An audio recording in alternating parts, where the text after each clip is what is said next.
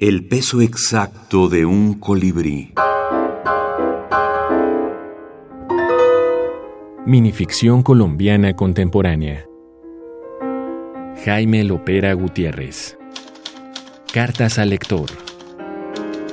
Señor director, el reciente artículo del señor Platón, cuyo nombre de pila desconozco, pese a ser uno de sus más empecinados lectores por muchos años, no obstante lo cual se me antoja que puede ser un seudónimo, ese artículo, digo, contiene alegres afirmaciones que juzgo como un insulto a la naturaleza humana.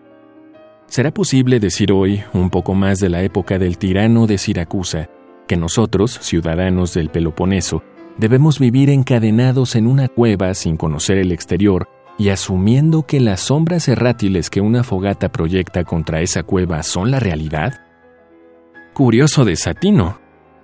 No tengo dudas que el señor Platón puede autoproclamarse filósofo, aunque honestamente se diga discípulo de otro más aventajado que él. Pero también creo que con afirmaciones como estas han cometido un grave error al creernos hombres con visiones caóticas y por ello será condenado en el resto de la vida. Atento saludo, Lucrecio S. Tomado de Plesiosaurio, primera revista de ficción breve peruana, número 12, diciembre 2020.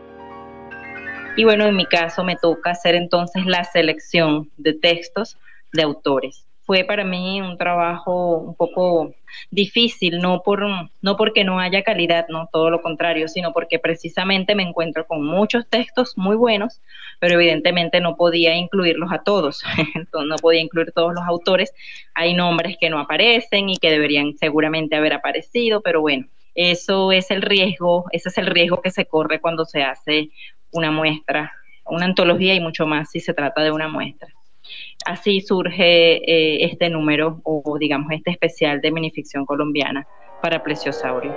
Geraudí González, editora venezolana, estudiosa de la brevedad.